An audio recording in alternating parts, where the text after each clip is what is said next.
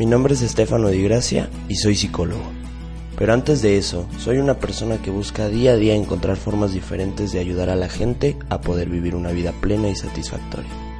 Donde no solo la felicidad sea el elemento central, que la voluntad crezca de vivir los momentos que más nos complican en nuestra existencia, hacernos responsables de nosotros y dejar de culpar a lo que nos rodea. Bienvenida, bienvenido, ¿cómo estás? Yo muy contento de estar eh, una vez más, semana tras semana contigo, listísimo para contarte un tema, ya sabes, para hacerte más responsable, para hacerte más, más equilibrado y con muchísima más felicidad en la vida.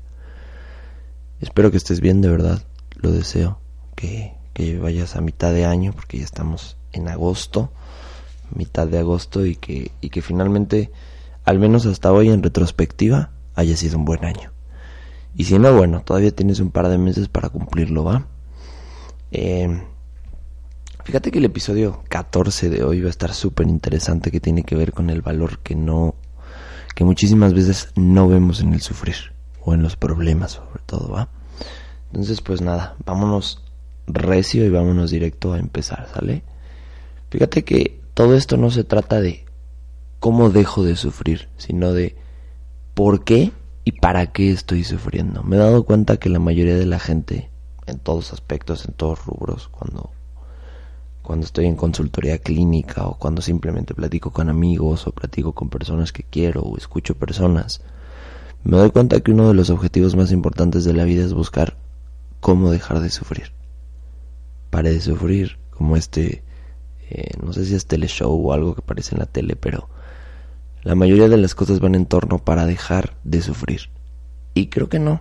Creo que no debemos de dejar de sufrir. Creo que el sufrir es muy importante. Si no tenemos que empezar a darle sentido al sufrimiento. Fíjate que si no tiene sentido en la vida, si no tiene algo sentido en tu vida y está pasando, probablemente solamente sea doloroso para ti, simplemente te pongas de mala, simplemente duermas y no te des cuenta que haberla regado a lo mejor y que ese problema en el que metiste la pata hoy te está dando sufrimiento, en ese sufrimiento que no le estás prestando atención y que simplemente te estás quejando, probablemente ahí está la enseñanza que tanto buscabas y esperabas, va. Entonces, ojo ahí, ¿para qué y por qué sufro? No cómo dejo de sufrir. Y déjame decirte que a la larga, después de varias metiditas de pata, puedes empezar a elegir cómo sufrir. Ajá. Tú dirás, ¿cómo? Bueno, dejándote de meter en problemas de los cuales de verdad no te agradan. Empiezate a meter en problemas donde sí puedas soportar, donde te hagas responsable y donde creas que puedes manejar el sufrimiento inherente que viene después de tener un problema. No lo sé. Piensa, ponte a reflexionar si tal vez estás constantemente enfrentándote a un problema y no le estás prestando atención a ese problema, sino al sufrir que viene después del problema y no te gusta puedes elegir que sufrir evitando volver a tener ese problema. Al menos no te voy a decir que al 100 vas a dejar de tenerlo, pero si tal vez 80% de ese problema era tu responsabilidad, evita dejar cabos sueltos que te lleven otra vez a ese problema. Tan simple como eso. Y ahí vas a empezar a escoger qué sufrir, qué puedes sufrir, qué quieres sufrir. Fíjate que, eh, aparte y volviendo al tema del significado, ya lo había lo había olvidado. Si tú le empiezas a dar un significado de sufrimiento, casi casi por mecanismo automático, vas a poder soportar cualquier cosa que se te ponga en la vida a través de ese sufrimiento. Todo lo que no tiene significado es insoportable, no lo puedes ni siquiera pensar. Y entonces a veces te pasas piense y piense y piense un problema y una decisión y qué hago. Es porque no hay un significado sustancial y de raíz para que tú puedas avanzar. ¿Recuerdas el episodio del sobrepensamiento que fue uno de los primeros? Bueno, pues hoy le agrego otra cosa. Sobrepensamos y pensamos y pensamos si no hay significado. O sea, si hoy un problema para ti no tiene significado, es porque, no lo sé, no, no, no, no te has echado un clavado tal vez a ver todas las condiciones que conllevó este problema o tal vez no te estás dando cuenta de la lección importante que hay ahí y que la vida te está diciendo, sabes que para de tener esas conductas destructivas o para de fregar tu relación o Tal vez estás desperdiciando mucho tiempo ahorita que estás joven, no lo sé. Hay un mensaje y ese va a ser el significado del mensaje. Fíjate que una de las cosas que, que definen mucho tus problemas también hoy en día son tus creencias. Si no te has dado cuenta qué tipo de creencias tienes y que de verdad ya no las estás soportando y que simplemente las estás llevando como para agradarle a tu familia o agradarle a una sociedad, probablemente ahí está la fuente de tus problemas sin significado y que simplemente te quejas. Las creencias definen los problemas. O sea, no lo sé, por ejemplo, si no, no me viene nada a la mente, pero me imagino, en las relaciones hay muchas creencias. Y hay creencias que de verdad ya no necesitas y que no te has dado cuenta que tienes que desecharlas, pero solamente las estás llevando como para cumplir un papel en la vida. Una vida que no es tuya. Fíjate que el otro día platicaba con, con una persona en la consultoría y me decía que eh, es una mujer. Ella terminó su relación por, por que su novio no quiso conocer a sus papás. Su novio era una persona muy tímida. Y entonces para ella era inaudito, ¿no? O sea, para ella había sido la peor traición del universo no haber querido conocer a sus papás después de haber andado dos años, ¿no? Y sí, por un lado le entiendo y la comprendo, ¿no? Es fuerte pensar que una persona con la cual quieres compartir tal vez muchísimos años de tu vida salga huyendo en el momento en el que le presentes tu familia. Pero imagínate, ella tenía una creencia que era mi novio tiene que conocer a mi familia y de esta forma. Si tú te das cuenta que tu pareja es tímida, que tu pareja tiene problemas de autoestima y la llevas literalmente al lugar en donde peor se va a sentir, es probablemente, es probable, perdón, que salga huyendo. Y si tu creencia es más fuerte que la realidad, va a pasar lo que le pasó a esta persona. Terminó con su novio y lleva tres años de luto de esa relación y no puede salir adelante. Pues sí, porque la creencia es más fuerte que la necesidad, que lo que tu vida necesita. Entonces hay muchísimos problemas que están definidos por las creencias y de verdad ya no nos gustan esas creencias y solamente las mantenemos como para cumplir un rol de familia o para tal vez agradar a los a los nuestros. Entonces replantéatelas. Tal vez hoy estás sufriendo muchísimo sin sentido y te estás quejando cañón de la vida porque tus creencias no las has reflexionado adecuadamente y no las has elegido. Y déjame decirte que todo ser humano, yo creo que debería de venir en la Constitución.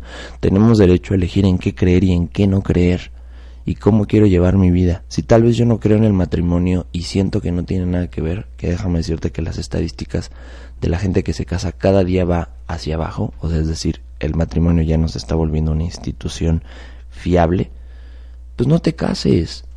Y tal vez tu familia en su momento no le agrade, pero déjame decirte algo, y esto sí lo tengo bien claro. Si alguien te empieza a criticar por una creencia que no acepta o que no es suya, tal vez los primeros días, los primeros meses, hasta los primeros años te critiquen. Pero si te ven que eres constante y que te hace feliz y que lo estás haciendo y estas personas las cuales te criticaron de verdad te aman, te van a entender y a la larga te van a aceptar. Entonces no tengas miedo, porque muchísimas veces me doy cuenta que la gente no elige las creencias que quieren por miedo. Entonces, ojo ahí, por favor, va, cuestiona. Cuestiónate todo lo que te dijeron que acerca de la vida como era, acerca del amor, acerca del trabajo, acerca del estudio, porque tal vez ahí hay cosas que no te agraden. No es que estén mal, eh, ojo. Creo que todas las creencias tienen una raíz adecuada, pero no para todos, no son para todos. Entonces, tal vez te dijeron ciertas cosas de niño para formarte o para que no sufrieras tanto y hoy te están haciendo sufrir porque ya no tienes la misma edad, porque ya no vives los mismos peligros inminentes que había en esa época. Entonces, te invito a que te las cuestiones, va. Em, déjame ver aquí en mis notitas que sigue, porque cuando me clavan los temas pierdo el orden. Eh, Bueno, fíjate que el día que aceptes las partes negativas y aburridas, mundanas de tu vida, obviamente te vas a liberar y eso va a ser buenísimo para ti. Si empiezas a aceptar todas estas cosas en donde sufres, tal vez esos pensamientos interminables, ahí hay algo sustancialmente importante para que tu vida sea mejor el día de mañana. Entonces acéptalo. Fíjate que eh, quería comentarte también, eh, y volviendo al tema de las creencias, encontré cuatro creencias generales, universales, que la mayoría de la gente tiene, tal vez no son tal cual, pero se desprenden y creo que nos están haciendo sufrir mucho. Ahí te va. La primera es que tu vida gire en torno del placer. En general es bueno el placer, pero si tu vida empieza a rondar acerca de eso, o sea, normalmente el placer, vas a tener un problema porque vas a ser una persona insensible y simplemente vas a querer estar distrayéndote todo el día. ¿Por qué? Porque el placer lo único que hace es darte un golpe de felicidad y no darte cuenta que hay problemas de los cuales te tienes que ocupar y no lo estás haciendo. Y llámese placer cualquier forma, ¿eh? Todo lo que te dé placer y te haga olvidarte de tus problemas está bien hasta cierto punto si no puedes lidiar con ellos, pero después tienes que regresar con nuevas herramientas, nuevos pensamientos, más tranquilidad y solucionarlos. Pero si te alejaste en el placer, si quisiste irte a, echar unas chelas con tus cuates para distraerte, o si quisiste, mm, eh, no lo sé, irte con las amigas a platicar y no regresas a tu problema y lo empiezas a solucionar, probablemente te quedes atrapado en ese bucle de placer y te vuelvas hedonista. Ya sabes que siempre digo esa palabra.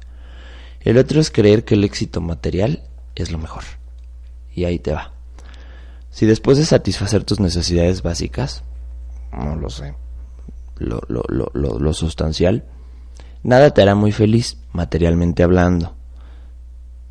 El problema de darle mucha importancia al éxito material es que nos volvemos superficiales y insensibles.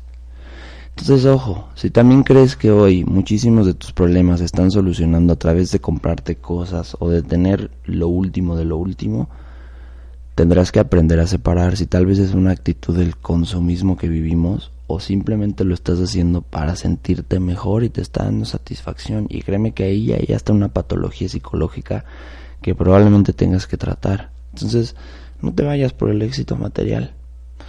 La otra creencia que creo que a veces también nos daña mucho es siempre querer tener la razón. Nunca vas a tener la razón de nada al 100. Somos imperfectos. O sea, es imposible tener la razón de algo. Y si lo haces, si intentas hacerlo tal vez hoy, no vas a permitir, no te vas a permitir a ti aprender de los errores y mucho menos vas a amar a los demás y vas a conocerlos. Te vas a cerrar y te vas a evitar muchísimas cosas importantes y bonitas en la vida. No luches por tener la razón. A veces está bien darnos cuenta que no era como pensábamos. Y créeme que hasta se siente cierta satisfacción cuando lo empiezas a reflexionar y cuando lo empiezas a llevar a cabo. Se siente padre. Está interesante. La otra es, híjole, y aquí hay muchísimo debate cuando la digo, es mantenerte siempre positivo. A veces la vida no es buena. Hay que ser sinceros, a veces no es tan positiva como pensábamos y no puedes negarlo. Negar las emociones oscuras te va a llevar a sentirte peor. Ser positivo siempre ser evasivo. Y si lo tienes es porque tus creencias y tus parámetros acerca de la vida están mal. Si eres de estas personas que, está bien, siempre intentan ver el lado bueno a las cosas, mm, tal vez muchísimas veces te estás dando, te podrías dar cuenta que estás evitando verle el lado oscuro a las cosas y donde te tienes que echar un clavado. Entonces, ojo con esas cuatro creencias, te van a alejar muchísimo y no le van a dar valor a tu sufrimiento. Creo que hoy estamos en una época donde es importante darnos cuenta porque la gente está sufriendo y qué está pasando. Y aquí voy a hacer un paréntesis y lo voy a hablar. Eh, estamos en la semana, porque yo sé que hay muchísima gente que luego escucha los podcasts a destiempo, pero estamos en la semana del 19 de agosto. Y si lo estás escuchando en tiempo presente, em, la semana pasada ha habido eh, una ola de movimientos, eh, me parece que feministas, en donde más allá de todo se ha hecho vandalismo y todo. Y tampoco quiero caer en el cliché del vandalismo y de qué culpa tienen los monumentos. No, a ver, yo aquí estoy leyendo algo y publiqué un post en el Facebook, más o menos resumiendo y de dónde saqué toda esta idea, que es de un artículo científico. Creo que hay dos cosas que están definiendo el movimiento feminista desde mi trinchera, que es la psicológica. Y una es la búsqueda y la reafirmación de identidad femenina, creo que se está perdiendo. Y está bien, hay que buscarla. Y la otra que es lo más importante es que las mujeres ya no son felices. Y felices me refiero a que no encuentran el bienestar que todos necesitamos a veces en la vida y los hombres sí lo seguimos teniendo y eso ilusoriamente nos hace vernos superiores, aunque no lo es. ¿Y a qué voy con esto? Las mujeres están luchando y están pidiendo mejores condiciones en seguridad, eh, en salud. Todavía algunas están pidiendo igualdad de condiciones para ciertas cosas. Y a ver, aquí me pongo a reflexionar. No nos centremos en el vandalismo. El vandalismo solamente es el resultado de una conducta de frustración y de hartazgo que están teniendo. Y sí, yo sé que duelen los monumentos, sí, yo sé que duelen las paradas de autobús, pero bueno, afortunadamente el gobierno se puede hacer cargo a veces de eso y si no, bueno, como sociedad podemos hacerlo también. Puedes irte con un trapito y limpiar y reparar, si te importa tu sociedad. Pero aquí estoy leyendo algo más importante y creo que seas hombre, seas mujer o lo que quieras ser, todos es responsabilidad. Tenemos que hacer que este país, este mundo, tenga mejores condiciones para que las mujeres se sientan en bienestar de vivir. Y así vamos a parar todas estas cosas. El bienestar de un género es responsabilidad de ambos. Entonces hagamos eso. Aumentemos las estadísticas de felicidad de las mujeres porque últimamente desde los 80 para acá solamente van hacia abajo y van hacia abajo y van hacia abajo. Y por eso estos movimientos tan fuertes, tan radicales están gestando porque no se está haciendo nada. Entonces, repito, seas hombre, seas mujer, para el odio detén un poquito el odio. El odio no nos va a llevar a ningún lado. Ah, estamos sufriendo. Estás sufriendo si eres mujer. Y también como hombre sabes que sufres todas las ofensas que a veces estos movimientos nos dicen, pero no nos clavemos ahí. Hay que darnos cuenta que está faltando algo y no lo estamos dando. Y como nueva sociedad, si eres joven, y como sociedad emergente hacia este nuevo mundo de dolor, por así decírtelo, la única solución que le encuentro desde mi punto de vista a estas situaciones es crear oportunidades y condiciones de bienestar. Y en este caso para las mujeres. Las mujeres ya no pueden salir ni siquiera tranquilas a la calle. ¿De quién es responsabilidad? Bueno, de todos hacer que se sientan tranquilas a salir a la calle. No pueden tomar un Uber tranquilas sin pensar que ese Uber puede ser un tipo retorcido que les haga algo. No pueden ir en el transporte público o sea, date cuenta, hombre, si eres de mi gremio, eso está cañón, está culerísimo, perdón por la palabra, pero está culerísimo salir a la calle con miedo. Y créeme que si ese fuera el caso, nosotros estaríamos igual con un movimiento terrible. Y no se trata aquí del patriarcado, y no, porque ahí estamos hablando de otro tipo de movimientos. Y ojo, también me he dado cuenta que hay movimientos que van hacia otro lado y que se están camuflajeando en el feminismo. Para mí, y lo que hoy me interesa es ese feminismo que está exigiendo condiciones de bienestar en su vida. Y como la marcha pasada, exigían que los policías no los violaran, no se están sintiendo bien con la seguridad pública de un país, que es lo más importante. Entonces, bueno, quería abrir este tema porque creo que eh, tiene que ver mucho con, el título y con el tema de hoy, eh, el valor del sufrimiento. Entonces, hay movimientos que están sufriendo, hagámoslos entender y hagámonos entender a nosotros que este sufrimiento tiene una razón y tiene un objetivo, cambiar el mundo y las condiciones de bienestar que vivimos. Pues bueno, me explayé un poquito en ese tema. Fíjate que quería compartirte que hoy empecé el podcast muy tarde, lo estoy haciendo casi casi el mismo día. Bueno, son 5.47 de la mañana, lo estoy haciendo este día que salió se me fue, tuve una semana movidita, espero que también haya sido una buena semana para ti.